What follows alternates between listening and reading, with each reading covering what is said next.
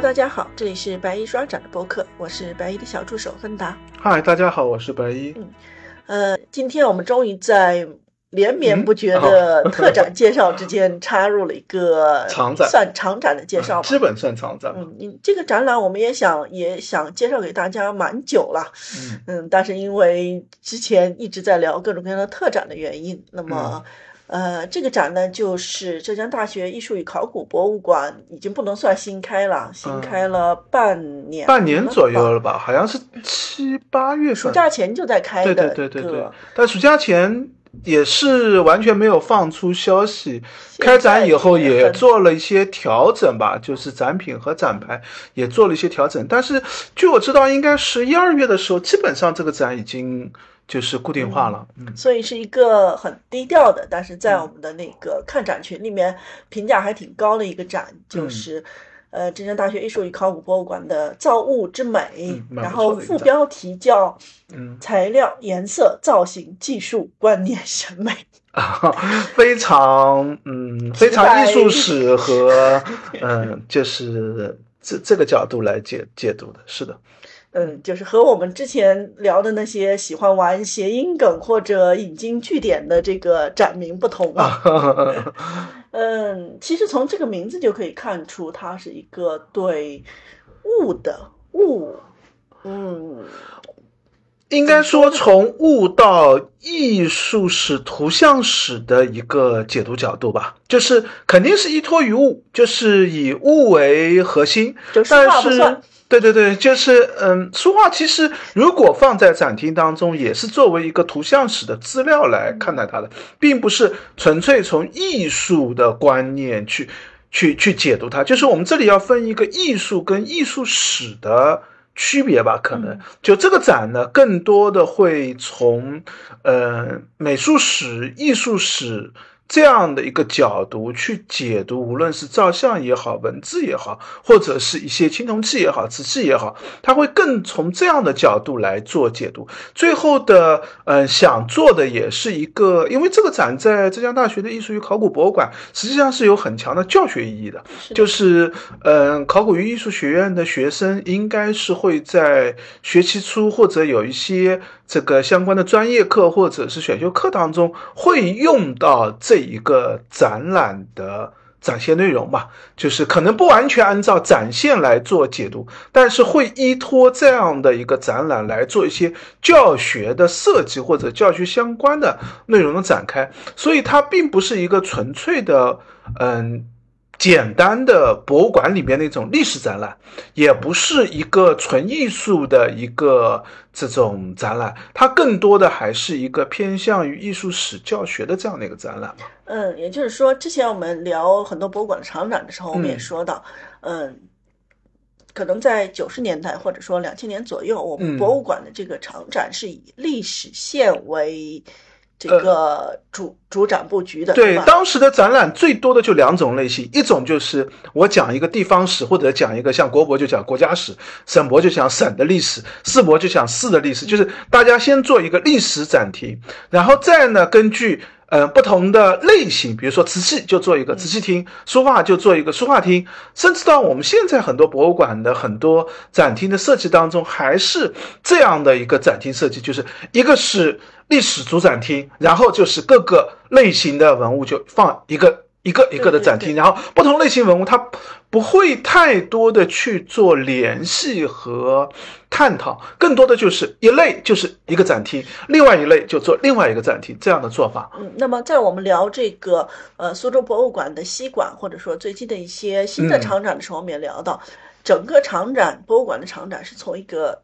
历史线往考古线发生了一点点偏移。对对对，现在我觉得在博物馆里面有两个线索都开始增加起来，一个是就是刚才小助手提到的。考古线和考古的线索，那依托于考古，会把历史的嗯呈现更复杂的展开，就不简简单单是一个教科书或者文献为依托的这样一个历史，而是我们从考古当中看到了一个历史发展是怎么样。这是一方面的新的这个开展内容，还有一方面新的开展内容也是呃艺术史和图像史的研究，也美术史的研究也越来越被。看重了，就是以前研究历史纯粹是一个嗯。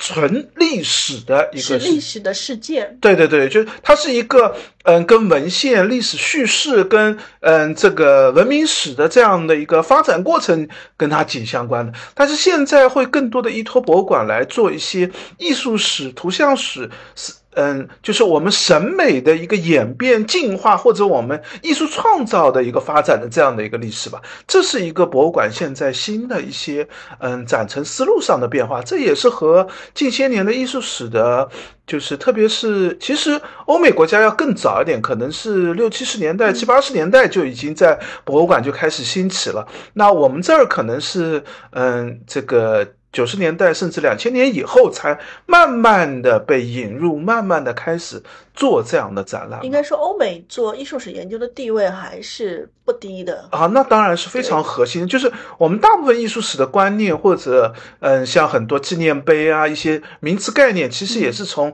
欧洲的艺术史的研究当中借用过来，就是只是他们当初是用在油画，用在欧洲的艺术照相当中，被我们借用过来拿来去看待中国的问题是怎么样。我们现在还很难说，我们国内已经有关于中国艺术史特别权威性。的一个很独立的、独创性的这样的一个，我们都很难提出这样的一些观点出来。可能现在中国这边还是在一个慢慢的凝聚，对对对，就因为这也是一个嗯学术研究的一个必然必经的过程嘛，肯定是从学术的借鉴开始，再慢慢看出有一些借鉴过来不好用，有。座位有认识不到位的地方，你才会有新的观念或者新的想法才提出来，最后才会凝练出一个比较核心的、比较重要的。我们现在我觉得至少已经国内已经意识到，欧洲的很多艺术史的观念不见得很恰好的用在中国的艺术史的发展当中，会有错位，会有一些哎形容的不那么好的地方，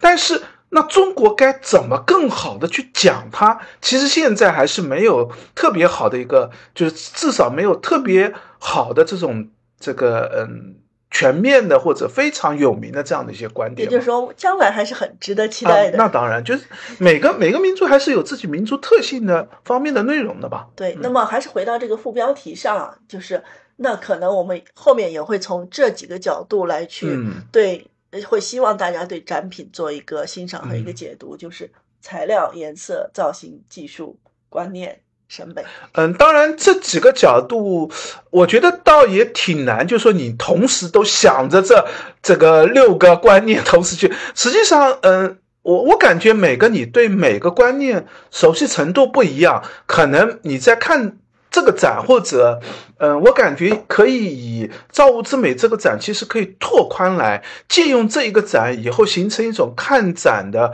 思路或者方法，就是你可能会有自己核心或者你特别关注的这几个内容里面的某一些，那当然也是需要慢慢积累、慢慢这个丰富起来的吧。嗯，好的。那么关于这个展的故事，刚才白毅也提了一嘴啊，就是它其实是在呃暑假前就已经低调的开放参观了。那么当时它的这个名字后面还有一个小括弧，叫教学常设预展。嗯，所以很明显，它是一个，就刚才我们聊到了。呃，应该主要目的是用于浙江大学艺术与考古学院自己学习的一个展览。对，也就是说，会希望大家在书本上看到、学习到了系统的相关知识，然后书本上也有图像或者说有插图这样的一些东西，但是最终能够在展厅中能有实物的呈现，能够更全面、更鲜活的对这些概念有一个。印证，对我觉得这是这个展的一个初衷。对对对，是他们这个展现设计当中的一个想法。因为，嗯，毕竟考艺术与考古学院在浙大是一个本科生教学、研究生教学的这样的一个教学单位嘛，那一定会需要学生，就是不光是了解呃教学知识之外，还要有一个实践或者认知的这样一个过程。那这个展览就有很强的这样的教学功能的，嗯。对，那么这个展在暑假前开放以后，应该是在暑假期间，或者说，嗯，有一些些微的调整吧。就是、呃，主要是展牌的一个调整，就是据我所知道，有一些可能本来是一些呃铭文或者有一些小细节没有写清楚的，还有一些是可能没有英文翻译的，做了一些调整。展品我感觉从我去看的两次来看，展品基本上没做大的变化，应该主要只是展牌上的一个。这个内容上的一个调整吧。嗯，那么呃，不知道为什么呢？就是呃，整个展它一直都没有做一个官宣。对对对，在 他们官微上，实际上这个展好像一直都没有放出正式的发布消息吧？对对对，包括呃，我刚刚去看了他们官方网站，官方网站的当前展览里面甚至都没有提到这个展览，这是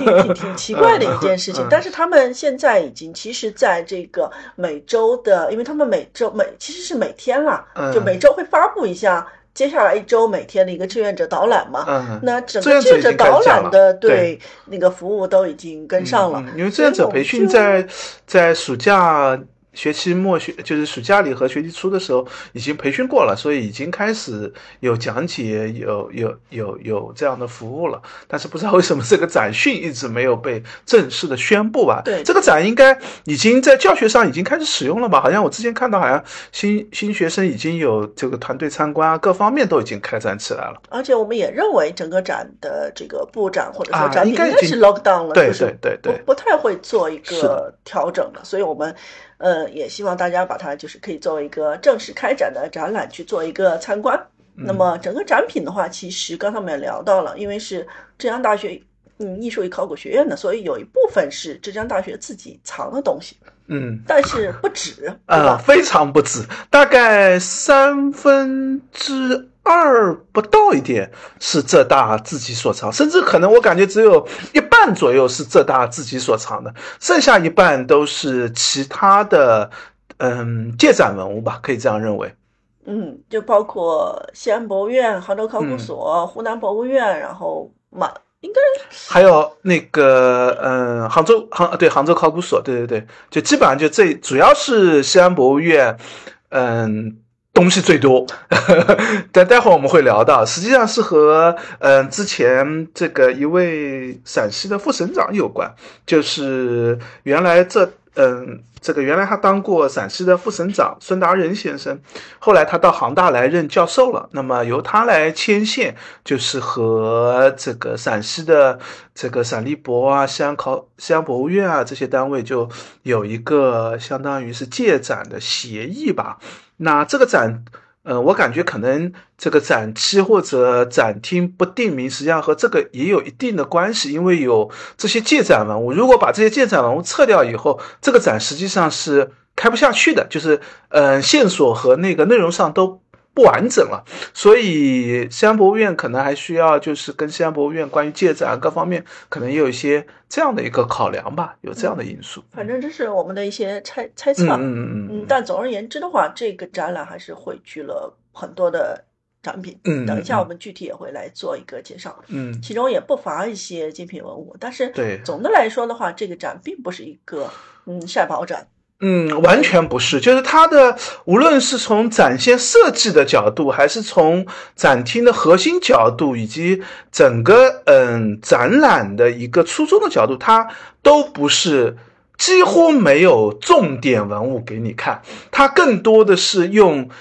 一个展柜或者一些叙述来给你讲出一个艺术史，或者关于考古，或者是关于文物的一个内在的一个线索为主，就几乎没有特别核心的精品物，就哪件非这个非看不可的文物几乎没有，除了颜真卿的那个西亭记碑吧，那个本来就是嗯浙大。浙大一博的这个这个收藏的一个核心文物，那当然是有一个特别显著的一个地位。那实际上这件在整个展现当中也不是那么强势，也是一个可有可无的这样的一个线索的布置。所以整个展现实际上是依托多种文物讲出一一个材质，呃一一个艺术史的核心点这样的一个内容的呈现方式的吧。嗯，那么。呃，整个单元的话，我们也可以在具体进入展厅之前先介绍一下。嗯，就是它是五个部分嘛。嗯，第一个部分叫天工开物。嗯，那么这里基本上是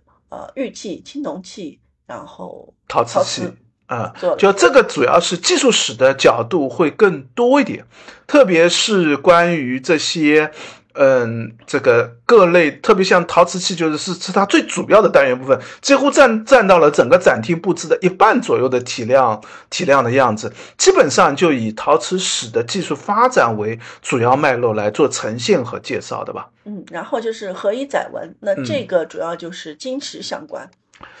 主要是器物上出现的文字，其实它也没有做太多的碑拓的呈现，主要还是以各种材质上出现的文字相关。那实际上这也是金石学研究的本体的这个所在嘛。嗯，然后就是有形可象，那这个就是造像。嗯嗯，各类的这个动物啊、人像啊、佛像啊等等这些，这个有。图像意义的这样的一些信息的内容，嗯，然后就是上洞下雨这个专题的话，他是想做一个古代建筑的展示。那么这样怎么在博物馆展厅里面去做这样一个展示，其实也是一个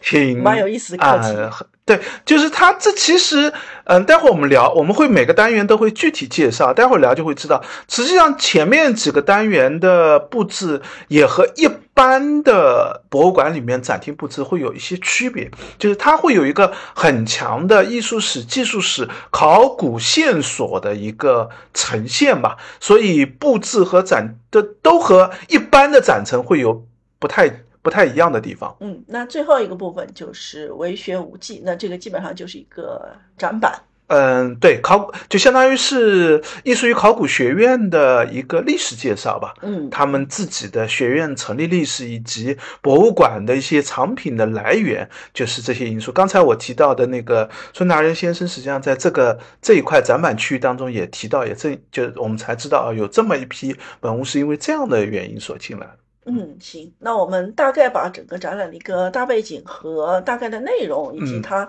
它主要布展的一个思想目的也介绍了一下。嗯，那么接下来还是把一呃一个单元一个单元的精讲一下。好，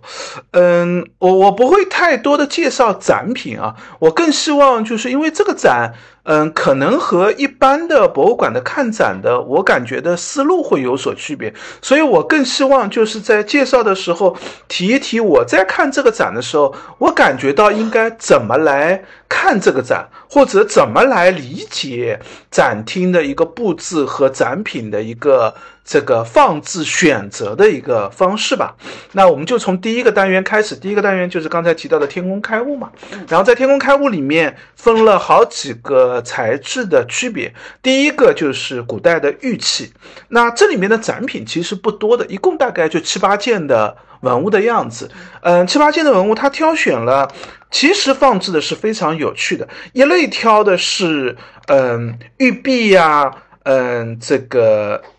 这个管形器啊、柄形器啊这样的一些东西，这些东西在我看来，实际上呈现的是一个，嗯，这个礼玉器作为一个礼器使用的这样的一个样式。那，嗯，像玉璧这里面，他挑了放了三三四件玉璧，一件良渚的玉璧，一件战国时期古文的玉璧，一件汉代的蒲文的一件玉璧。就是这几件玉璧放在这儿，实际上想展示的第一个就是。玉璧作为一个礼器，它后来是呈现出一个什么面貌的？它又是怎么从良渚的玉器当中演变发展过来的？我们看到良渚那件玉璧厚度也要比后来的战国汉代的玉璧要厚很多，而且纹饰几乎是没有的。嗯，这个玉璧的所谓的肉和这个孔的比例也完全和后代是不一样的，所以。嗯，如果大家对于玉器的嗯理解比较深入，就会知道，实际上在良渚时代，玉璧并不是和战国春汉代的这个玉璧的概念是完全有区别的。那嗯，这样的一个呈现，其实就是既有一个玉器本身的一个演变发展的线索，而且也提出了一个就是你怎么看待礼器产生或者以玉器为代表的这样的一个礼器产生的一个过程。那像后面的管形器，实际上也是两组考古出土的和丙形器，这是浙大自己所收藏的。那我们知道，这个这两件实际上也有既有一定的装饰性的用，也有后来一定的礼器的这样的一个陈列的这样的用意的。那当然还有一些这个玉器，基本上挑了一些核心的，像玉皇，那所展示的就是饰品类的玉器；像玉蚕或者是玉握，想展现的就是这个名器类的玉器。所以，虽然两个小小的展柜啊，这个展品也不算特别丰富，应该说这个并没有很全面的把玉器的各种面貌呈现出来。但是，如果你熟悉中国玉器的一个脉络或线索，你在这其中还是能看到，哎，策展人还是各种类型、各种情况、各种样式都挑了一些来做一个。这样的呈现的，所以这个其实蛮有意思的，因为一共就两个小展柜，对，然后十件左右的一个展品，对对对，但是基本上就是，你我们可以开玩笑的说，涵盖了这个整个玉润中华十一号厅的 所有的核心线索，就。基本上现在在展现从新石器时代到嗯这个汉代的这样的一个玉器演变史的过程当中，就是从最早的可能是先民使用的一些宗教用器啊，先民使用的一些饰品啊，慢慢到了汉代开始变成了一些呃春秋春秋春秋战国一直到汉代这个时期，可能变形了一些礼器的啊，或者是一些贵族用器啊。这样的一个过程的转变，基本上在这里就已经挑了一些文物，已经展示出来了。那当然是一个非常概括、非常凝练的一个展品呈现。这也是其实是这个展厅当中后面我们也会多次提到，其实是后面很多种的这样的一个展现的一个方式。因为大部分的单元，其实在这个展当中并没有很铺开来去讲。他只是挑了一些核心线索，挑了一些核心文物来做呈现的。那那所以的话，就是嗯，我想说，就是从玉器的这个布展就已经可以看出，它确实是一个配合艺术史教学的一个展览。如果你没有艺术史的基本观念，没有对玉器的一些了解，来看这个展，可能就只是啊，有这么几件玉器，你可能看了一眼就走过去了。但是如果你知道玉器的发展史，了解玉在中华文明当中的演，变重要的意义的话，那你看这个展厅，你会觉得，哎，还有这这些东西挑的还是挺有选择性的这样的一个过程。也就是说，如果你对这个展陈里面的这个材质，或者说整个它的一个发展史，你了解的越多，看出来的信息，你越会觉得这个哪怕是短短两个展柜也是非常非常有意思的一个是是是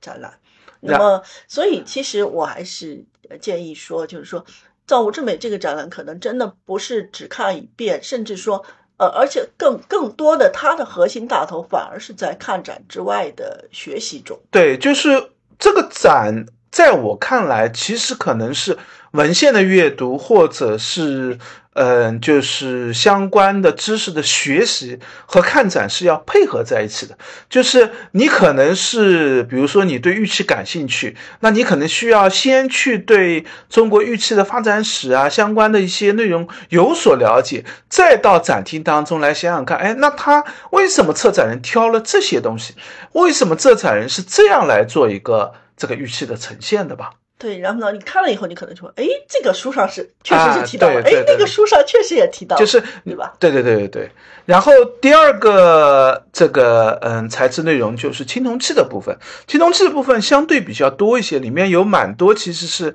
就是刚才我们提到的这个西安博物院借展调展过来的，因为浙江这边的青铜器出土或者青铜器本来就不是特别。大量的一个体量，而在这个西安或者河南啊，那会有大量的青铜器的，无论是出土还是收藏的一个传承历史啊。那青铜器的这个单元部分，它实际上也根据青铜器的样式类型做了一个分化。第一个单元部分呈现的就是青铜的礼器，那最主要就是这个呃商周时期的。爵或者是有为代表的一类酒器，以及以鼎啊、这个这个簋啊这样为代表的一些石器，就是这些器物是代表青铜礼器的核心的这几件器物。那展厅当中来的几件比较重要的青铜器，基本上都是西安博物院借过来的。但是说实话，也不是西安博物院收藏的这个特别重要或者特别这个高品质的文物啊，因为毕竟是一个借展嘛，而且这个借展应该当时和西安博物院签的也是一个较为长期的一个合同，就是一借借好几年的这样的一个形式。所以，嗯，这个。一冲眼，可能展品也确实没有那么精美，但是我建议大家倒是可以仔仔细细的看一看，因为好几件青铜器实际上还是有铭文的，只不过铭文可能比较少，比较隐藏的比较这个难找一些。比如说爵的那个铭文，就是在爵的霸碑的后面这个位置上。那，嗯。这个还有一个单元部分就是青铜的兵器，那这里面主要是一些这个春秋战国时期以及商代的一些乐啊、歌啊、剑啊这样的一些形制。那这个单元部分，我觉得比较有信有趣的一个信息呢，是大家如果对于不同地域的青铜兵器有所认知，你会看到很典型的一些地域性，比如说。呃，那把剑就是一把典型的越式剑，就是越地、吴越地区，嗯，春秋战国时期所制作的这样的青铜剑的样式。有几把戈和矛，实际上就是非常典型的草原民族风格的这样的一些青铜器。这实际上也是我们现在青铜。青铜兵器了解上的一个核心啊，就是青铜兵器，我们最关心的就是，哎，这是哪个地域风格的？它的典型纹样是怎么样的？它的制作的样式是怎么样的？因为青铜兵器作为一个实用器，不同的地方会做出各种趁手的或者他习惯的样子，就和前面的这个青铜礼器一样，虽然展品不多，但是调集的文物还是很典型的，代表了这样的地域的一个划分。所以的话，就是这里可能还插一句，这个展的特点就是刚才我们也聊了，精美的文物没有那么多，重稀就是稀缺的文物没有那么多，嗯，更多的可能是就是西安博物院自己一搂都是一大把同类文物的东西，他挑一些，但是他有趣的是什么？他并没有，比如说都西安博物院最多的肯定是，嗯，这个这个像像秦秦秦国的兵器啊，肯定数量很多，但是它其实并没有。专挑秦国的兵器，挑一大堆过来啊，重复的好几年，他并没有这样，他反倒是哎，因为这个西安也出很多其他地域的其他这个风格的这些兵器，他各种都挑了一样，甚至有一些，说实话，嗯，这个展这个展对我来说有一个后面其实我也会再次提到，有一个非常大的一个挑战，就是如果我们看展，你对于比如说你对玉器特别熟悉，那你可以先不看展牌。你先看看这件文物，它是该叫什么名字，对吧？定名应该你能够认出来。另外一个，这件文物是什么时代的？你从纹饰、从风格上，你能不能判断出来？它又是什么地域的？哪个文化的？或者是哪个这个诸侯国的？冰青铜器也是一样的。嗯，像青铜器里面有好几件商代的青铜器，我当时看的也是，确实是有疑惑的。那回来再通过阅读，才这个了解样式，再。认知发现，哎，其实地名还是有很强的原因，或者至少有这个很好的一个学术的这样的一个支撑的。所以，嗯，展厅当中呈现的文物，就是有很多可能没法策展人。作为教学使用，他没法把太多的信息像教科书那样呈现出来。他本来希望的就是啊，你已经了解了这些知识，再来看这个文物，可能会认知更多一点。那就要求我们去看展的时候，可能需要做更多的背景或者知识的了解吧。然后再一个单元就是车马器，车马器也是青铜器当中一个很大的类型或者单元的部分。首先，车马器的样式这个非常多，种类也非常多，名称也非常的复杂。所以，车马器如果这个展厅当中各类车马器的定名你都能叫出来的话，大概车马器一小半的车马器你都已经认识了。然后再是一个部分是日用的。这个用器就是各种的，嗯，比较常用的、比较实用的器物。这主要就是汉代比较流行的，因为在春秋战国时期，哪怕到春秋战商周时期，当然肯定是啊，就青铜器作为一个特别珍贵的资源，大部分我们现在看到商周时期的青铜器都是作为一个陪葬用器，很这个少量的生前的使用器可能会入到墓葬当中，很多都是表现墓主人身份等级跟他的这个入葬仪式相关的，哪怕到春秋战国时期，嗯，大量的这个青铜器也是作为陪葬的冥器使用的。但是到了汉代以后呢，青铜器、青铜资源已经没有那么稀缺了，所以大量青铜器可能变成一种特定的日用器的一种陈列。比如说比较多的一些，嗯，神水器，像这次有出的上林贡府的一件大的这个，嗯，神水的一个。这个缸的这样的形式，也有一些酒器，像方的坊啊之类，或者是做铜灯、虎阵等等。所以，嗯，它背后既有一个时代上的划分，像我们刚才提到的青铜礼器，它可能最早就出现在夏商周三代时期的，到了青铜兵器，可能是春秋战国时期开始大量复杂的、丰富的发展起来。车马器当然也是，也是主要是这个，嗯，两西周、东周时期大量使用的。但是到了日常用的青铜器，那时代就会更晚一些，就是春秋战国一直晚到汉代的这样的一个时间段，再到后面的代沟，那就是战国到这个秦汉时期的。这样的一个常用的、常见的一个青铜器的类型，再到后面的铜镜，那就时代更晚了，要从汉代、唐代一直到宋代的这样的一个时代。所以，虽然它是按照，嗯。青铜器的类型来做单元的划分，背后也是隐含了一个线索的。在每种的里面，实际上还会有一些关于这一类青铜器，我们学术上或者在探讨这类青铜器的时候，我们会关心哪些内容？比如说刚才提到的礼器，那我们提到了酒酒器和这个食器。那青铜兵器，我们也提到了各种地域的各种风格的青铜器，像日常用器，我们也提到了这个。日常用器的这样的一些类型上的差异，这个铜灯啊、虎阵啊这些，可能看上这个日常用器，你得知道它得是干什么用的。那像代沟，那会关心它的做法跟材质，有鎏金的，有错金银的，有嵌绿松石的，有镂空的等等。这也是代沟既有地域性的一个风格，也是代沟时段时间性判断的一个核心线索。到了铜镜，就会关心各个时代的铜镜。它的面貌是怎么样的？像汉代，它基本上成立的就是带铭文的这个铜镜，带伯爵纹的铜镜，在连湖纹的铜镜，都是汉代最典型的一些纹样。到了唐代，呈现的就是鸾凤纹啊、瑞兽纹啊、葡萄海水纹啊等等这些标准的唐式的。这个唐代的这样的一些铜镜的样式，到了宋代就有湖州的这个石家的造镜啊，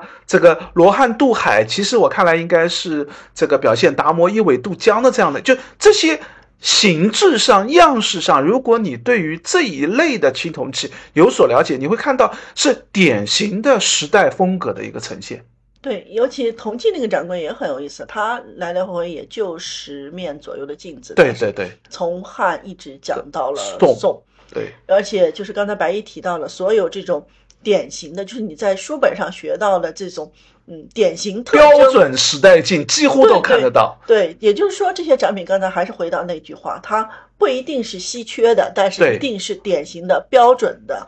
就是一个浓缩，但是也。基本能够覆盖时代特征的一个展现，就和其实是蛮难得的。对，就是因为，嗯，就应该是和借展调展的时候，当时挑选文物就是有一个刻意的挑选嘛，对对对，就是这本这这不是一个策展人自己一个人能做到的事情，就是策展人他受制一个大限制，就是我就有那些东西，那我能不能全面的、较好的，至少。大体上把我要讲的这个这个内容都呈现出来，那当然涉及到的就是背后是这个。我们待会儿最后一个单元聊到浙大艺术与考古博物馆成立的过程，其实就会提到这里面当年这这个呃很早的时候就已经有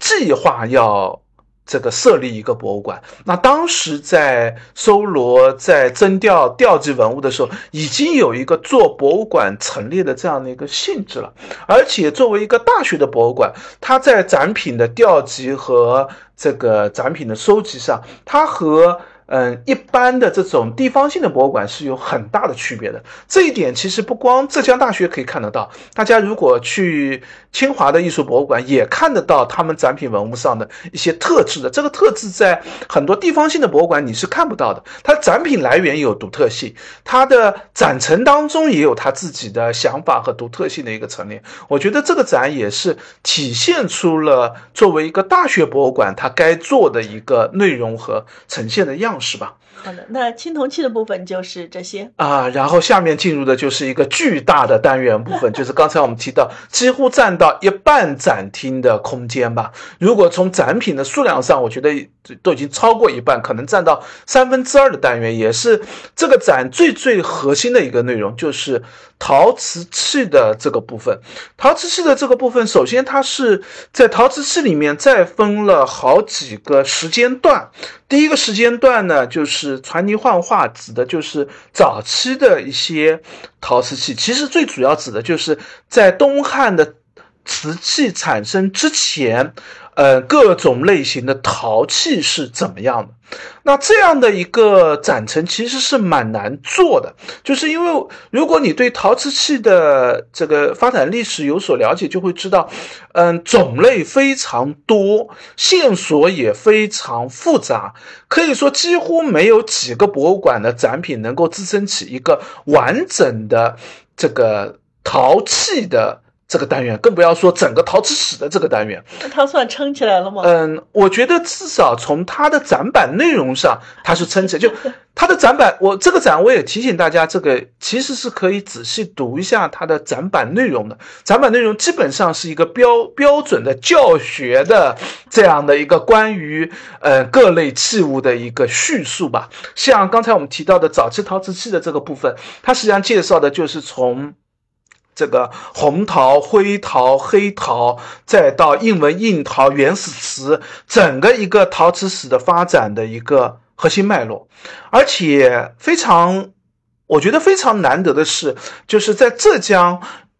大部分的陶瓷的这个收藏或者陶瓷的这个呈现的话，青瓷是肯定不缺的，因为硬陶、原始瓷也肯定是不缺的。那前面的黑陶以良渚为呈现的话，也大量很有，红陶之类都能找得到。但是在陶瓷史的序列当中，浙江地域缺少了一种陶器，就是白陶，就是浙江。几乎没有出过白陶的，就是在在浙江的新石器时代文化，哪怕到商周的这个时间段上，白陶的制作几乎是稀缺的，因为这和浙江的土质有关。就浙江这边很少有特别好能够制作白陶的这样的一些高岭土的这样的一些材质的。那很难得，就是这次这个展当中，像湖南这个文物考古研究院借到了一批这个高庙文化的白陶。那其实不不光在浙江，在其他地方也很难很难见到。就在新石器高庙文化，实际上是新石器晚期啊，就是已经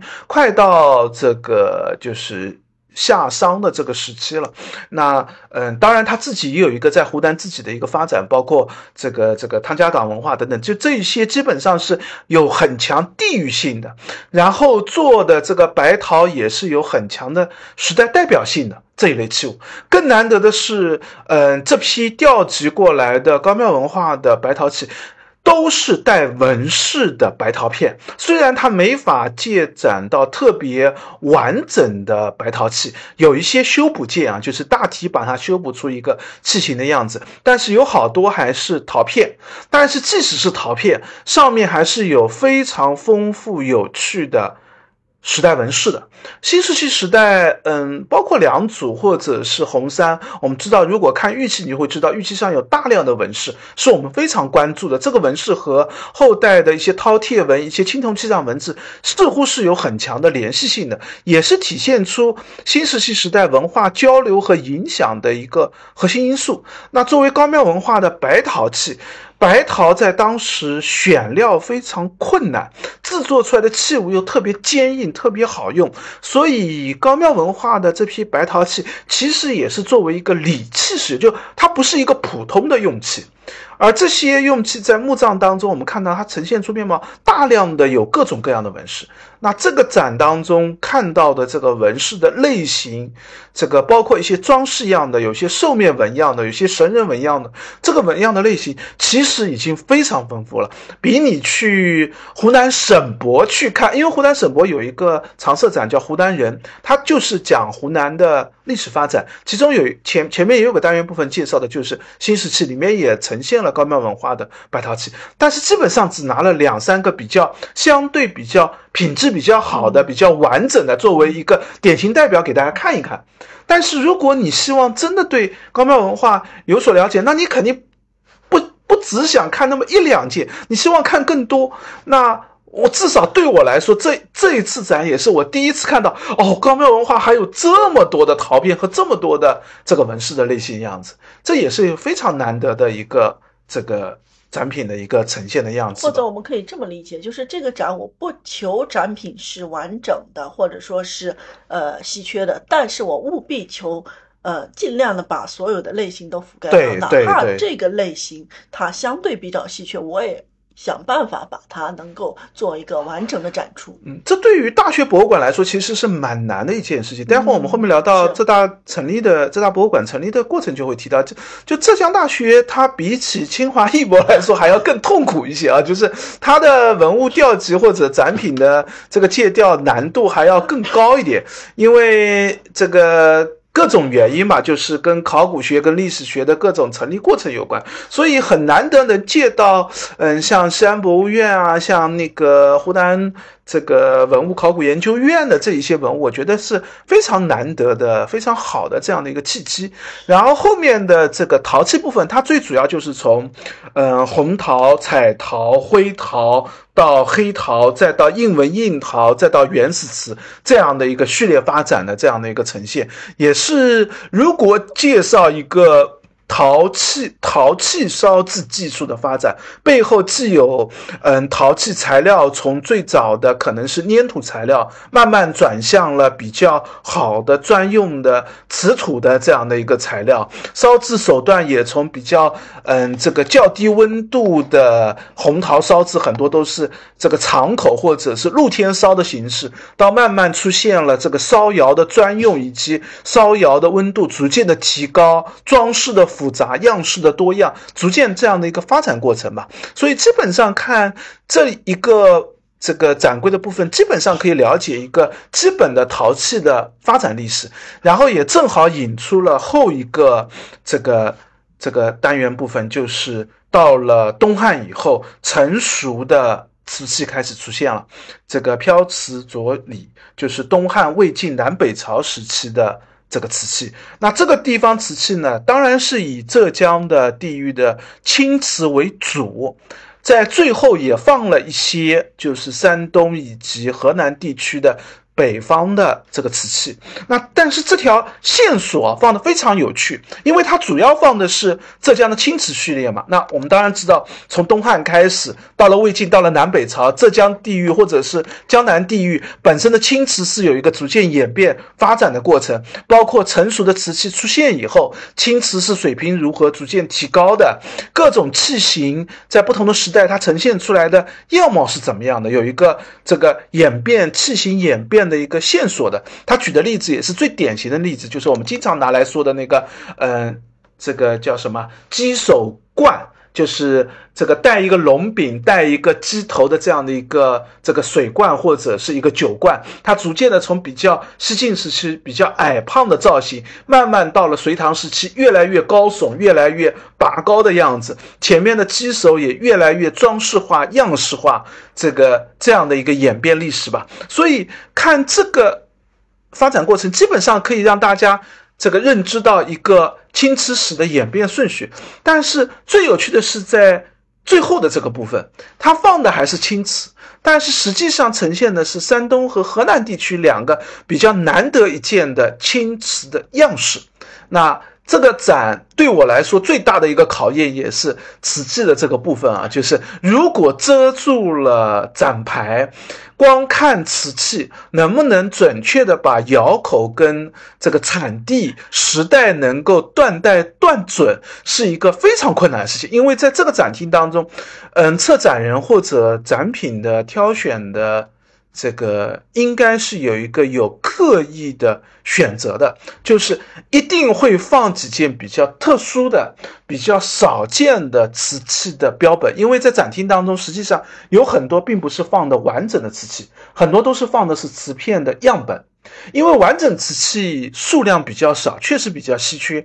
像青瓷，我们一般认为都是啊江南地域所烧的，主要烧制地方都是在我们浙江。但是实际上到了这个南北朝时期，北方也有一些偶然的青瓷的出现。当然，这个青瓷到底是本地烧的还是这个浙江地区流过去，一直是有学术上的争议的。但是，呃。在我们看到的瓷片样本和样式上，确实和浙江地域的瓷器是有所差别的。那理论上，你也可以通过这个瓷片的观察和细致的这个认知，也可以看出不同的时代和地域产地的这样一个差别吧。我是这么理解的，就是你刚才说的，说他们是不典型的，或者说是特殊的。我觉得可能在他们的艺术史教学里面，他已经是挑了。就是这个地方的最典型的，最靠近，只不过是你学的不够那个而已。呃，但但实际上，以我所知道，瓷器的艺术史或者瓷器的技术史的介绍当中，其实蛮少提到。嗯，这一些就是在南北朝时期北方烧制青瓷的这个单元部分的，因为这已经是一个比较浅，我是这么理解。对，这这已经是很小的专题，很前沿的一些线索性的信息了，而且学术观点也没有那么的完整跟丰富吧。那后面一个部分放的就是这个南青北白，就是隋唐五代时期的。这个瓷器，这也是最典型的这个时期瓷器的样貌。呃，虽然是一个小小的柜子，因为它主要放的这个这里，它主要介绍的是南青北白的这个单元部分。因为五代实际上在后面还有一个呈现，就是呃越窑秘色瓷的这个单元部分，这和浙江瓷器史有很强的联系，所以它单独放到后面去了。在呃南青北白这个地方，它主要呈现的就是南方烧制的青瓷跟北方的烧制的一些白瓷以及。嗯，三彩器以及长沙窑的瓷器，就是隋唐之际，就是各个地域随着瓷器技术的发展，各类的瓷器开始丰富起来的一个面貌。我觉得最有意思的就是这个展，经常用一个小展柜讲。讲一个的讲讲一个非常全，就我们都可以把这个单元部分看作是一个关于隋唐瓷器史的一个，你都可以拿出来写一个小书，或者至少是一本学术书籍当中一一章的内容，是吧？然后，但是他挑的瓷器样本也确实各种各样都给你挑一些，每个都给你挑一种，虽然不见得是这种，像长沙窑没有挑特别漂亮的、特别好看，但是他长沙窑放了两件，一件是彩的，一件是。荷荷花的，这这也是长沙窑里面两种典型代表，就正好你两件都看得到，简直就是你如果作为教科书的呈现，可能就是书本当中用的图片一定比你用的这些要漂亮的多，好看的多，但是类型是一样的，对对对，每一种都给你点到，对对对，所以这是一个很就明显看得出来，策展人就是在做，当然其实有个还在提一句，就不只是策展人，实际上是当初展品的调集人，他就是在讲一个瓷器史的故事当中。所以他要拿这样的两件来做呈现了。那在后面的一个这个区域就是秘色瓷的这个部分，这是嗯浙江瓷器当中非常重要的一个内容。那当然受制于。嗯，就是浙江大学的这个借展的和展品的这个情况，就是并没有借展到真正的这个我们通常所谓的法门寺 这个为代表的这样等级的这个所谓的密色瓷。但是在这里依托浙江的这个考古的出土，特别是嗯，我觉得最重要的就是吴汉岳墓出土的两件瓷器。嗯，之前是考古报告当中是有看到的，但是从来没做展示过。因为武汉岳墓的这批出土的瓷器，一部分是收藏在杭州考古所，呃，杭州考古所应该是。嗯，这批瓷器应该已经划拨到杭州博物馆去了，但是杭州博物馆呢，几乎很少拿出来做展览。另外还很难得的就是，因为当年的杭州师范大学的历史系参与了武汉岳墓的考古，那有一些武汉岳墓的瓷器就归到了这个杭州师范大学的历史系。后来，杭州师范大学的历史系又并入了浙江杭州大学的历史系，最后进入了浙江大学。所以，这批武汉岳墓的这两件，这是拿出来展的两件这个瓷器，我知道应该还有一两件啊，就是因为状态更差一点。这两件相对比较完整嘛，一件是嗯华花的一件云纹的瓶，还有一件是嗯瓜棱形的一件直壶，直壶非常漂亮，非常完整。这两件基本上可以作为乾元换。时期的就是吴越国第二代国王时期的标准这个青瓷器的一个代表。那当然，嗯，在乾元换时期还有一个非常重要的墓葬，就是康陵，里面也出土了一批这个非常好的秘色瓷。那和武汉岳墓对比起来，就会发现，哎，挺有趣的，两边的这个瓷器有。一些区别，样式上有点差异。比如说，康陵几乎没有出华花的云纹的这批东西，而这样的器物，无论是纹饰还是技法，和水丘氏墓，也就是钱刘的，呃母亲的墓葬当中所出的那件最著名的临安博物院的那个镇镇。这个镇镇馆临安博物馆的那个镇馆之宝的那三件水丘氏墓出的那三件这个瓷器有很多相似的地方，应该是，嗯，长沙窑一个外扩的影响，就是华花的工艺也好，或者这样的纹饰，或者是像水丘氏墓有一个釉下的褐彩的装饰，那这些工艺其实都是一个越窑的一个新技术、新的发展嘛。那当然，这个关于秘色瓷在这个展当中也有特别重要的一个呈呈现，就是关于上林湖的这个秘色瓷烧制的这个匣钵，用釉来做匣钵的瓷土做匣钵的材质，用釉做匣钵的封口的这样的一个技术，用标本来做了一个介绍。另外，这个展当中。嗯，瓷器的部分做的是非常的细致，跟学术性比较高的。他不仅关心瓷器的釉色、胎土，实际上大家看这个展也可以发现，策展人对于瓷器的垫片的。这个垫圈或者垫片支钉的这个技术也特别关注，好几个瓷器或者瓷片，他会刻意的把垫圈、垫片、支钉的位置展示出来，可以看到不同的地域烧制瓷器的时候所用的这些垫垫片类的技法做法是有区别的，也有时代性的这个差异的吧？那嗯，这是啊，秘色瓷的部分，还有另外一批是嗯，杭州。这个考古所来的关于老虎洞窑的，就是我们通常所谓的修内司官窑的那批瓷器。所以，关于秘色瓷的这个单元部分，虽然没有特别的全面啊，就是在我看来，就是少了这个晚唐法门寺为代表的那批秘色瓷，但是基本上已经比较概括的把秘色瓷的这个单元部分介绍到了。然后后面还有一个区域是关于两浙路的窑。窑厂就是从，嗯，天目窑这个上林湖的越窑，到台州的台州窑，到瓯窑，到婺州窑、龙泉窑、官窑等等，基本上都挑了一些这个瓷片来做了一个呈现。里面最有趣的大概就是台州窑，嗯，之前我们应该。这个播客也聊到过一期，嗯，浙博做的黄岩的纱布窑的一个展览吧。那个就是台州窑这个非常著名的、非常有趣的一个窑址啊。那本身两浙路的窑址发展也有一个这个逐渐南移、逐渐这个演变的这样的一个过程。台州。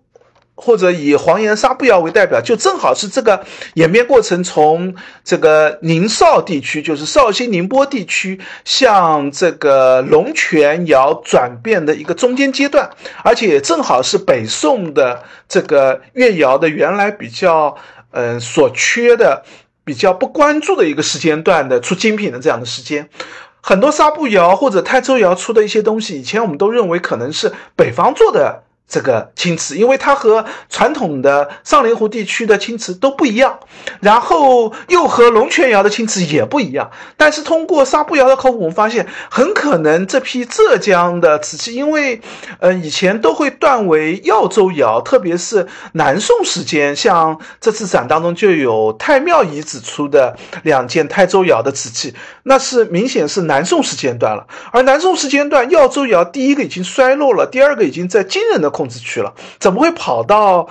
这个太庙来出土，大家都不太理解。通过沙步窑的这个考古，我们就知道，很可能这批以前我们被错认为是耀州窑，这个带华花刻花工艺的，其实很可能就是台州窑。这个越窑后来借鉴北方青瓷的这样的一个时间段嘛。所以这里也是一个关于浙江地域青瓷史演变发展当中非常有趣的一个单元介绍，基本上可以讲出一个浙江瓷器的演变过程了。对大家，如果对那一期有兴趣的话，可以回听一下第五十七期，就是当时的展名就叫“过渡转变”，对对对，讲沙步窑在两大民窑之间的一个过渡的一个过程吧。就是从晚唐五代的秘色瓷最鼎盛的上林湖地区、宁绍地区的这样的一个越窑，进入到南宋时期开始盛行的龙泉窑。那中间这个阶段，北宋时期浙江的这个。青瓷在做什么样子？那纱布窑就是一个典型代表，或者说以纱布为代表的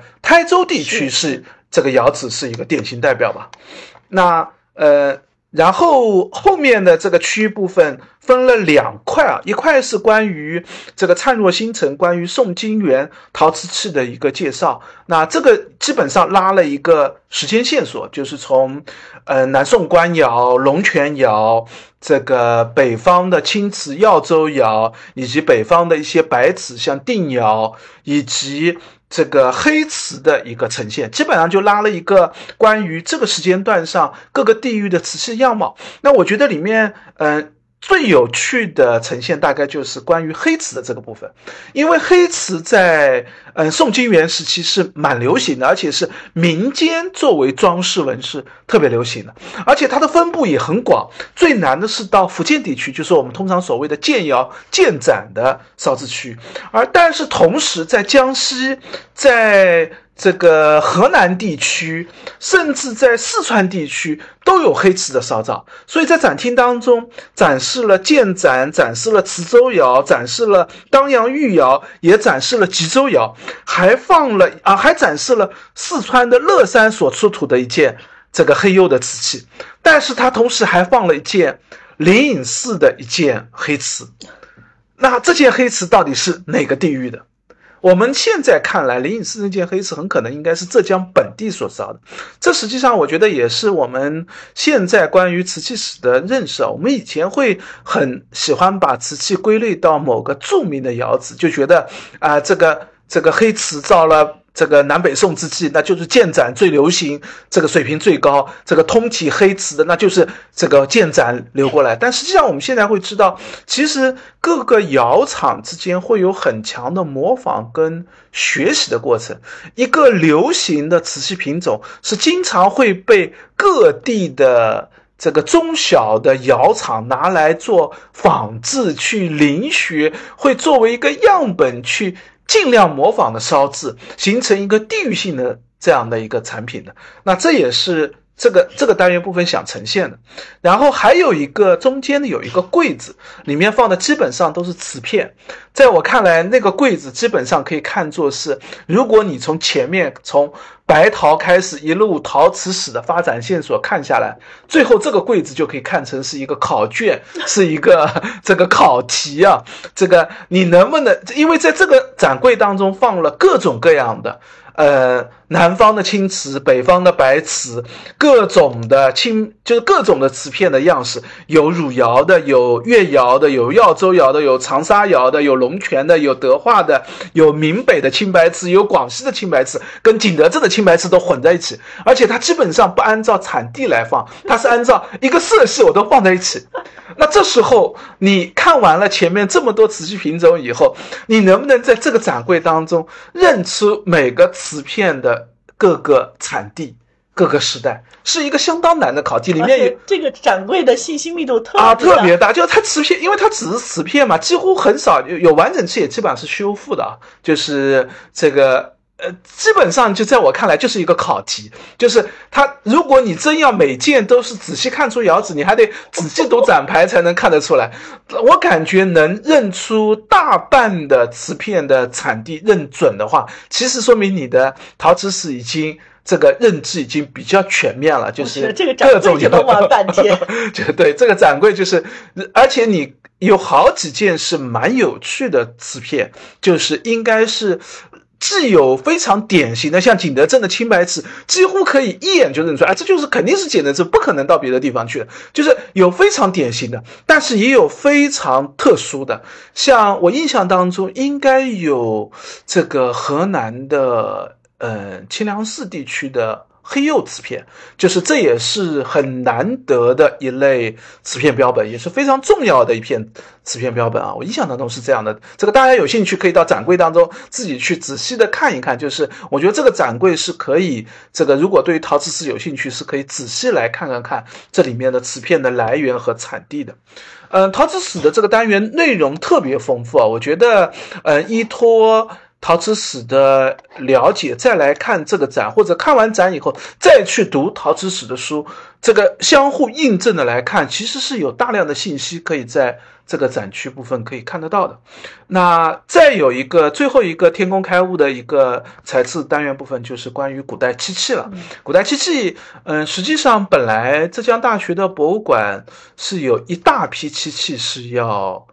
这个过来的，但是因为浙大的博物馆没有成立，当时就是后来曹其庸先生所捐的那批漆器就归到了浙江省博物馆。这个现在浙江省博物馆的这个自江馆和孤山馆有两个大的。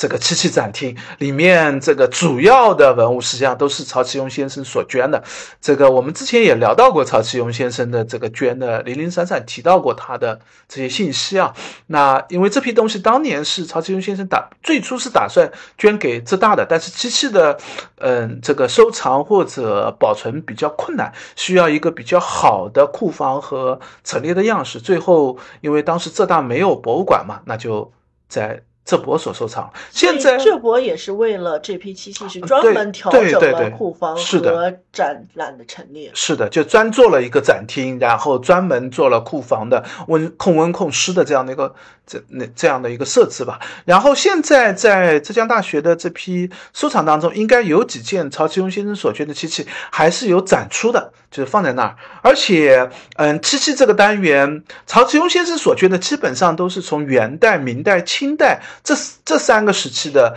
漆器为主，这也是市面上拍卖场上比较常见的漆器。这个展柜当中，为了把漆器史完整的呈现，还特地放了呃一件云纹的漆碟，当然是件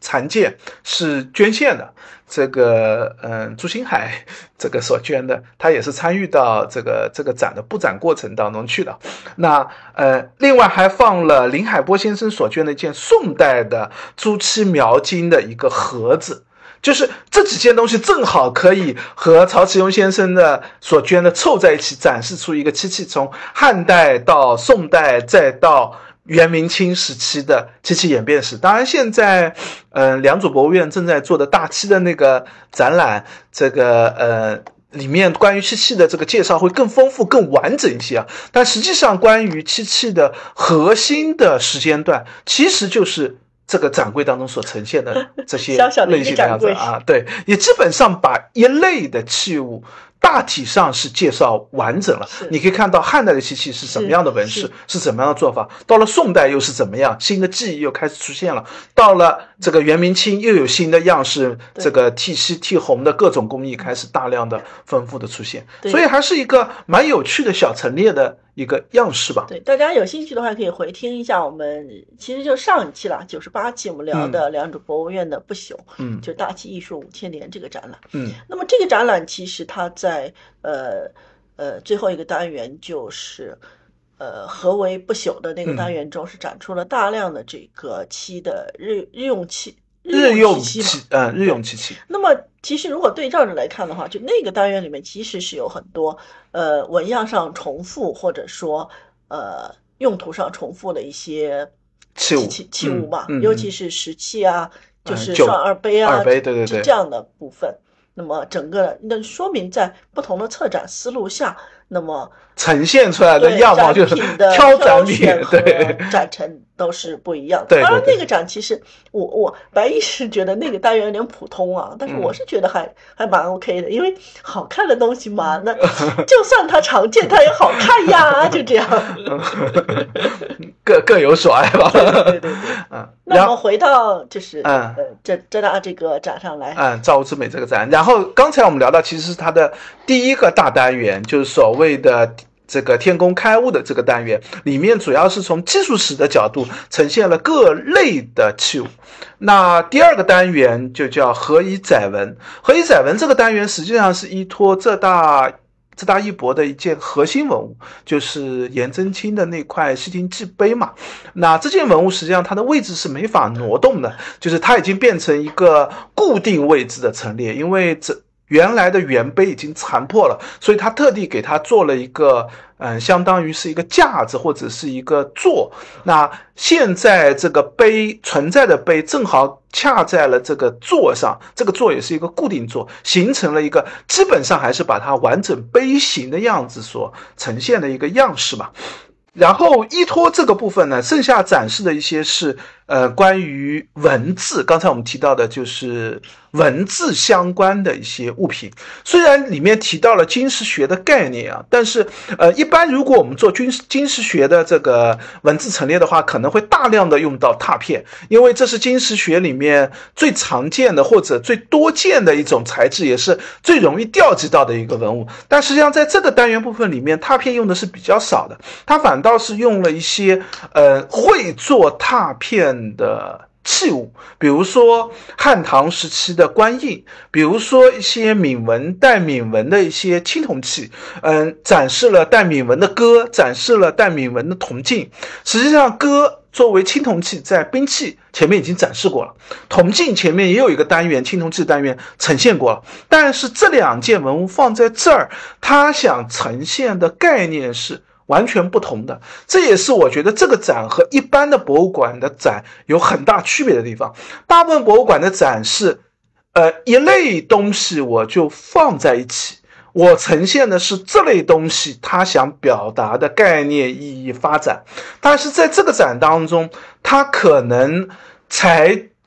同样一件东西，是同样一个铜镜，它放在前面的铜镜史的序列当中，它关注的可能是铜镜在演变过程上到这个阶段它是怎么样的。如果它放在了这个像何以载文的这个文字单元里面，他关注到就是铜镜上的文字。如果他把他这个铜镜放到了有形可象的这个单元里面，他可能关心的是铜镜上的图像。所以这一个视角是更加艺术史的视角，就他不是从材质、从类型上来看待文物，而是我这件文物上我关注到的信息是什么，我把相关的信息串联起来，可以是同时代的各种材质上信息，也可以是不同时代一个。不同材质上的信息逐渐的演变发展的过程，所以，嗯，这个单元部分当然还有秦砖汉瓦啊、正木正木石啊等等，上面也带文字这些信息，它都放在了一起，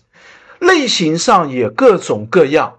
这个信息展现上也各有区别。那不仅有文字信息的这个部分，实际上还有一块的是关于书写工具的这个部分，就是各种的砚台。从最早的砚板，就是我们知道，嗯，这个秦汉时期用到的这个墨是墨丸，你要有一个专门的砚板去把它研磨开。再到这个汉代以后开始流行的一些砖瓦砚，再到宋代以后流流行的一些端砚啊、色砚啊这些比较细密实质的砚，再到。这个明清时期一些所谓的改制砚，就是把前期的一些这个砖瓦通过加工改制的方式形成砚台，基本上把砚台的类型也做了一个比较完整的展现。还有趣的是，放了西安博物院借展过来的几块金饼，这个精品上是有文字的，有上下之类文字。如果大家关心最近的这个海昏侯的这个展览或者文物，就会知道海昏侯的那个墓里面出土精品数量非常非常多，而且上面的铭文写的也更加的全面一些。那当然，这个展借不到海昏侯的展品，所以但是说明了就是，其实在。这个秦汉之际，文字的用途已经非常的广泛了。有些是作为这个内容的介绍，有些是作为工匠的题记，有的是作为一个标记的这样的使用。这都是背后这个所以所谓的何以载文想要阐述的核心嘛。那当然也会有木质。这个木质的拓片是这个应该是一个杭州一个公司捐给浙浙大一博的吧？就是各类的材质，实际上在这个部分关心的就是上面的文字的表现和文字呈现的样式了。那在后面一个单元就是有形可象，前面讲文字，后面就讲图像。那这里面最主要的就是各种的雕塑，从嗯。汉汉代的陶俑，或者是名器当中的一些做的这个各种动物造型的、各种镇墓兽的样式的，到了唐代的三彩三彩的镇墓兽啊，三彩的各种的这个器物的样式啊，当然也有最关键的就是关于佛教造像的这个部分。佛教造像部分，我看基本上都是借展西安博物院的石刻造像。嗯，有几件还是蛮典型的，就是西安地区的这个隋唐之际的这个造像的样式吧。就是无论是佛头还是以菩萨身为这个这个呈现的面貌，基本上是典型的样式。另外也有金铜造像，就是唐代的，也是西安博物院借调过来的，就是唐代的一些小体型的金铜造像。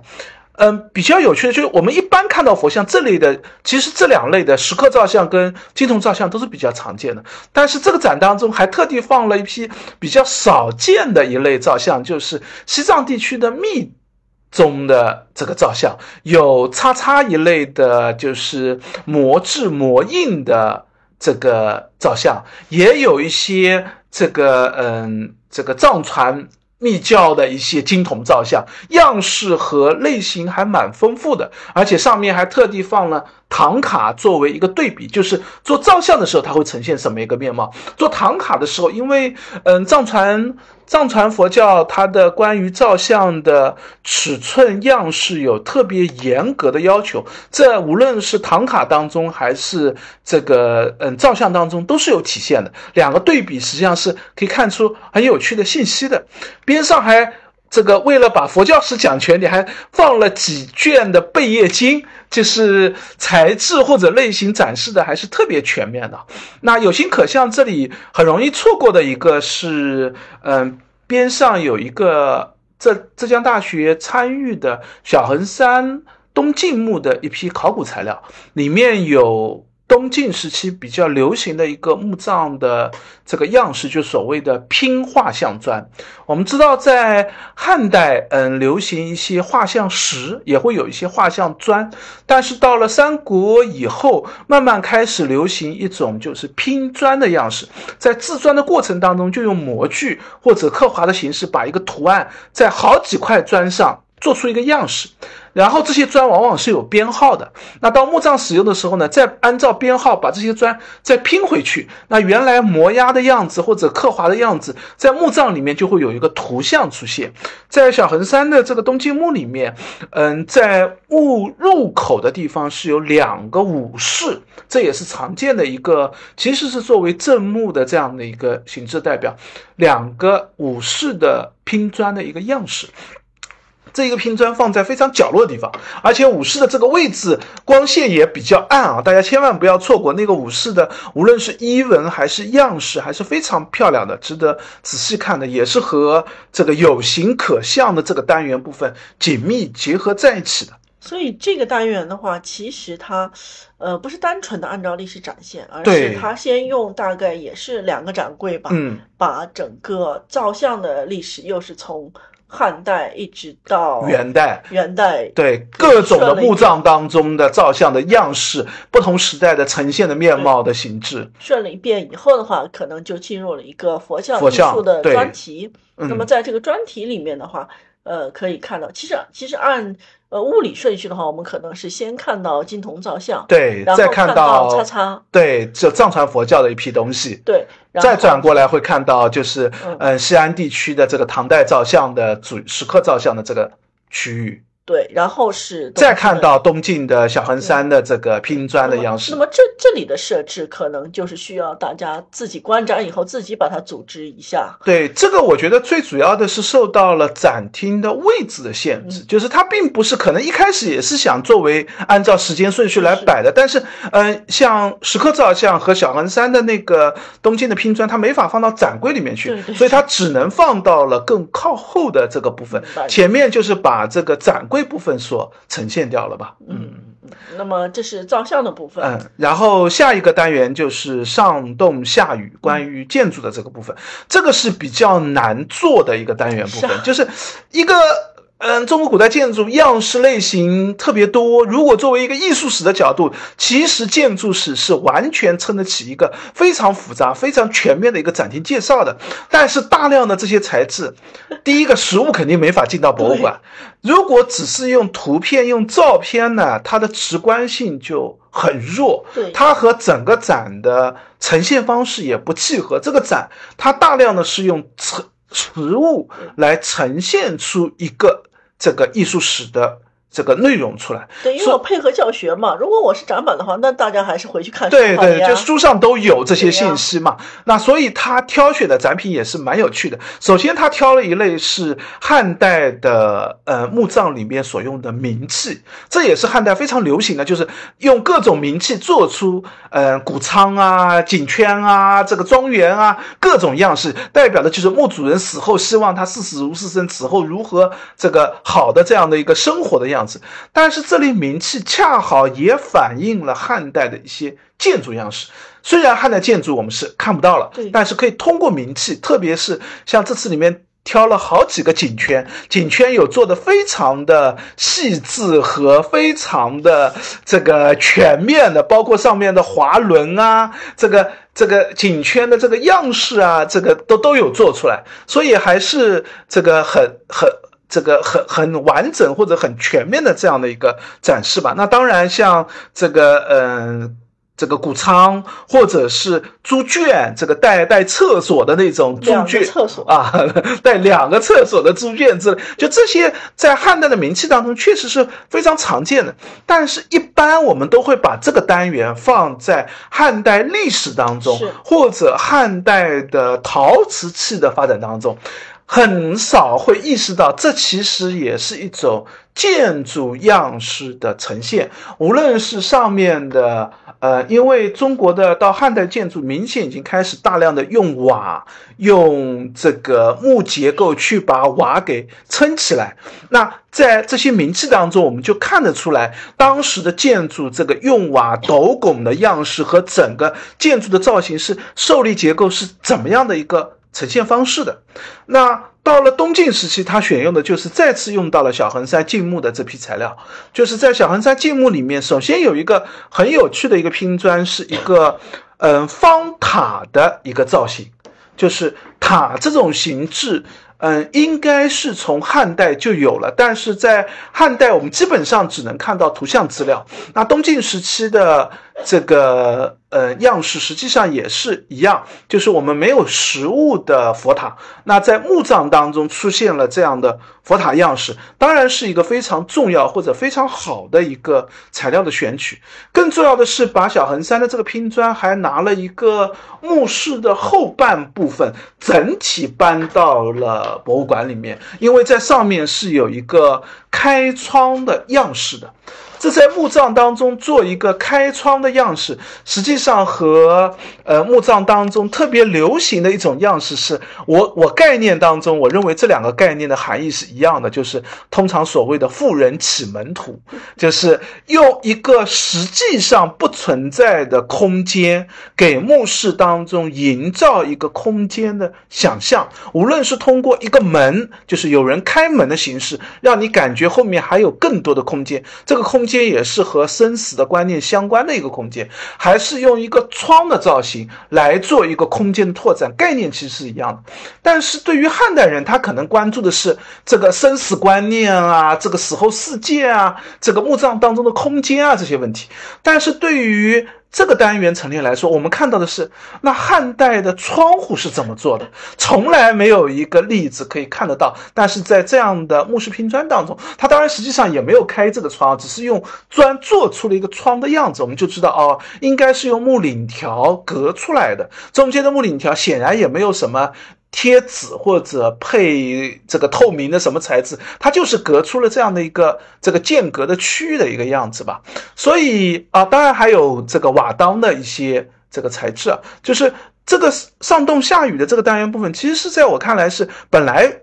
破题是蛮困难的，就怎么把这个建筑史的这个单元讲出来是蛮难的。但是通过这种这个考古材料的出土，正好可以补上了，就是从汉代到东晋时期、南北朝时期这样的一个建筑史的发展。那当然，最后展示的就是这个嗯。佛光寺的那个东大殿这个建筑的模型，这也是就是到唐代我们这个中国木构建筑的一个典型的这样的一个代表或者一个辉煌的案例吧。那采用的是一个就是所谓的按比例制作的一个模型吧，我印象当中是五十分之一吧，好像就是这个建筑模型的这样的一个样式，而且有一部分的这个木结构的。这个地方是特地裸露出来，可以看到里面的斗拱啊、木梁啊这样的一些建筑结构的一些样式，这蛮蛮好的一个建筑史的一个教材的这样的一个单元部分吧。那最后一个单元就是关于嗯浙江大学的这个考古与这个。考艺术与考古学院的这样的一个发展历程吧，可以认为里面我觉得有几个这个关键信息的地方是可以提一提的，就是现在浙江大学艺术与考古学院是从历史系分出来的，那历史系的前身实际上是竺可桢当年任老校长的时候，三六年的时候自己成立的一个系叫史地系。史地系其实是蛮有这个先进概念的，就是等等，这个所以它是浙江大学的系啊，对对对，就因为实际上每个大学，如果你考察学院的设置，就知道它的前身是非常复杂的，就它的来源是非常的多元。不是我最后是，我一直以为它是杭大并进来的。啊，因为杭大就是从浙大分出去的，对，那个时候还没分嘛。就是当时就是浙江大学的史地系嘛，那等到五二年的院士调整的时候，才分到了杭大变成历史系，对吧？是吧？所以才有后来四校合并嘛。就是你要搞清楚这个历史渊源嘛。就是一开始是竺可桢校长成立的史地系，史地系把历史跟地理放在一个系当中，首先就是一个先进观念，然后呃里面会有这个嗯提到。一九三七年的时候，嗯，竺可桢校长引进了一个重要的学者，叫吴定良先生。吴定良先生是在美国学的人类学，引到史地系来，使浙大成立了人类学系。这基本上都是好先进啊！这是都是当时最最就是学术的最前沿、最尖端。但是五二年的时候，院系大调整，人类学系就调整到。这个复旦去了，那呃，历史系就史地系也被拆掉了，那历史系就后来就历史系就进入了杭大，就变成了一个纯历史研究了。那这时候就不太涉及到嗯，就是人类学啊、考古啊这个方面去了。那但是这时候有另外一个支线，就是刚才我们提到的这个杭州师范大学的。这个历史系，杭州师范大学的历史系一直是和杭州考古所的，当然当时应该不叫杭州考古所，当时应该叫什么？这个工作站还叫什么？就是跟他们关系比较紧密，参与了很多就是杭州地区的考古。那呃，六一年的时候，杭州师范大学的历史系并入到杭大的历史系当中。由于这样的一个并入，所以杭州师范大学的一大批。这个文物，刚才我们提到的武汉岳墓的那批文物，就由此进入到了杭州大学的历史系。然后，嗯，再有一个重要的时间阶段，就是一九七八年，这个呃毛少熙先生，嗯，去年刚刚去世的。实际上，当时基本上所有的嗯浙江省的博物馆和历史学的相关老师啊，都当时发纪念文章，因为他他对于浙江的这个嗯博物馆学历史系的发展影响都非常重大。他也是浙博的名誉馆长。那嗯，当时是杭大的历史系的教授，然后他当时就提议要成立博物馆学的专业，所以这是一九七八年，七八年啊，非常先进的观念。那也因为这样的一个博物馆学的筹建，专业的筹建，所以在一九八六年的时候，当时中文系的系主任这个侯进场先生，这个嗯，就筹建博物馆了，就你要。要要做博物馆学研究，那你总得有个博物馆吧，要不然学生拿什么材料来做呢？那就像现在在考艺术与考古学院要成立呢，我必须有一个作为教学使用的这样的一个。场所，所以当时侯建厂先生就开始筹建博物馆，而且在一九八六年的时候，还有很多文物是可以通过买卖的形式交流的，就是可以很多，嗯，现在展厅当中很多浙江大学所藏的一些文物，就如果没有写捐献人的话，很大一个可能就是侯建厂先生当时买进来的，或者，嗯，这个各种方式进入到。这个杭大历史系来的，那再有一个重要的时间段就是一九九三年，刚才我们提到的孙达仁先生，呃，他是从陕西副省长的位置上退位下来，到杭大来当历史系的教授，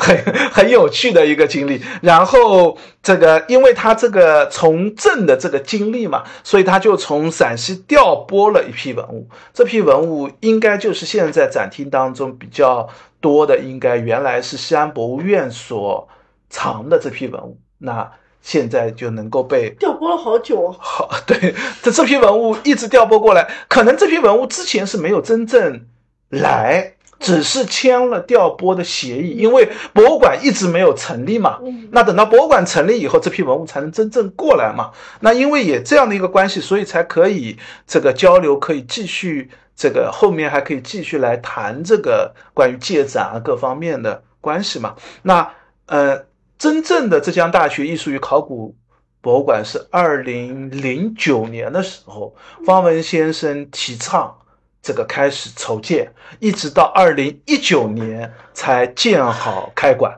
就是现在我们看到的这个浙江大学艺术与考古博物馆，然后开馆一年以后就是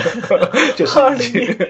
就是现在这个展陈，我觉得是有一个回顾，嗯，浙大艺术与考古博物馆的这样的一个藏品历史的线索的。就这个藏品历史，不仅涉及到的是。呃，艺术与考，因为艺术与考古学院其实也是一个满新的学院，它就是从历史学院里面分离出来的嘛。那历史学院又有它自己的渊源和脉络，那一路追溯，我们才知道为什么这个展陈当中会有这些文物，会有这样的一个陈列，而且为什么这个展是要做成一个艺术史的一个展览，它不是。这个地方性博物馆展成历史或者展成专题的材料，它更多的是作为一个大学的博物馆，特别是针对艺术与考古学院的这样的一个博物馆，它要起到的一个功能和作用。那作为一个嗯看博物馆或者对文物有兴趣的，我觉得在这个展陈当中也能看到特别新鲜或者特别对你有兴趣的这个部分，这个有有有有有能产生情感的这些材料吧。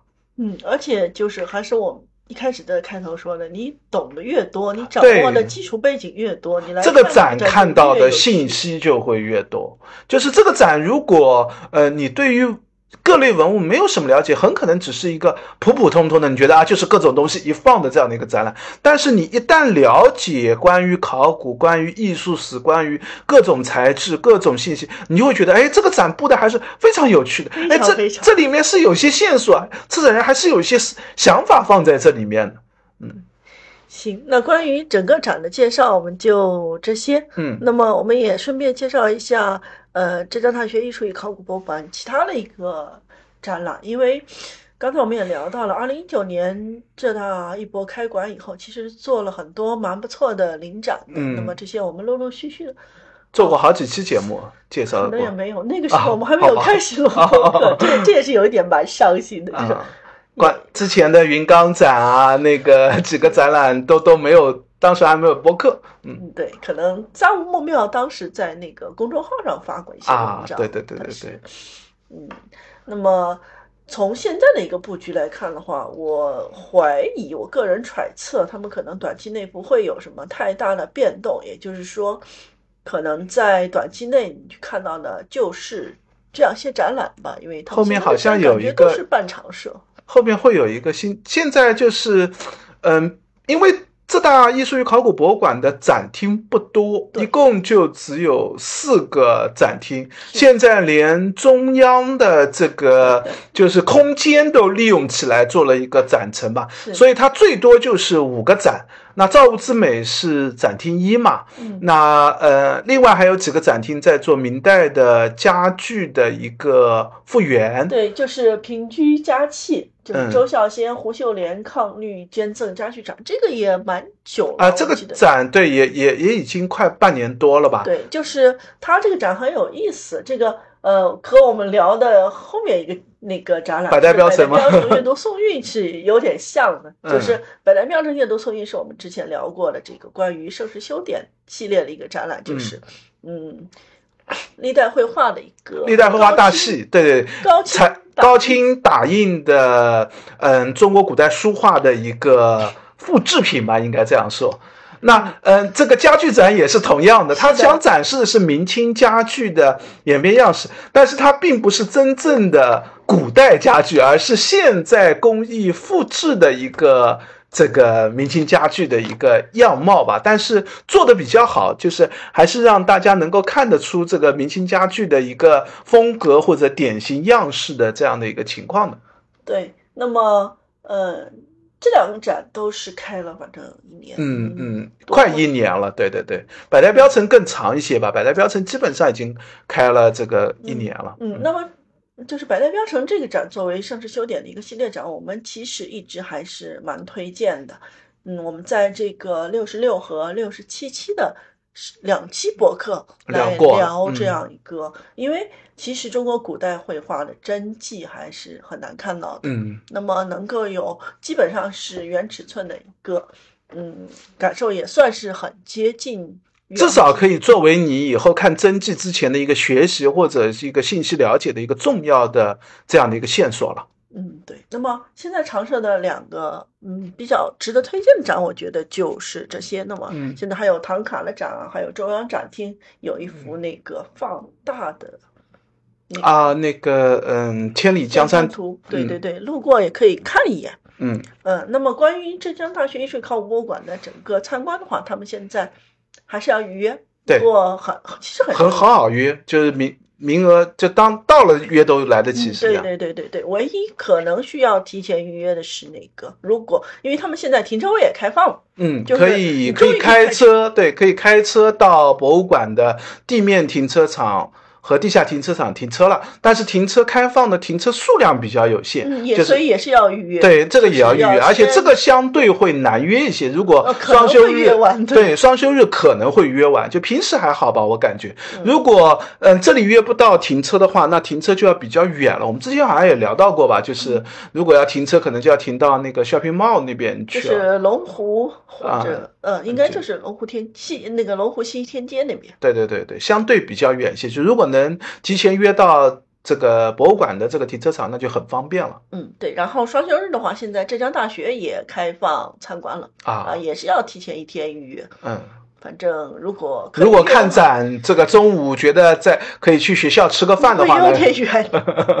呃，还好吧，就是最近的那个食堂。那最近的食堂可能不能刷，就你可能要借一下饭卡。对对对对对，因为只有只有里面的小乐会才是能刷这个支付宝的啊。对，因为大学的食堂有很多只能只能使用就是饭卡。附近的学生借一下啊，你可以跟学生商量一下，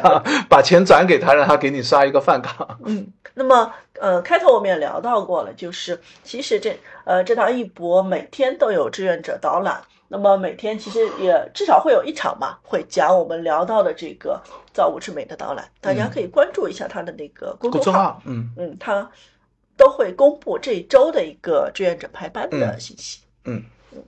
那么今天的介绍也就到这里。嗯，欢迎大家留言或者评论，告诉我们还想听哪个展览或者哪些古迹。也欢迎大家关注我们的微博和微信公众号，我们都叫博物馆刷展的白衣客。嗯，欢迎大家点赞、转发、关注三连。再见，拜拜。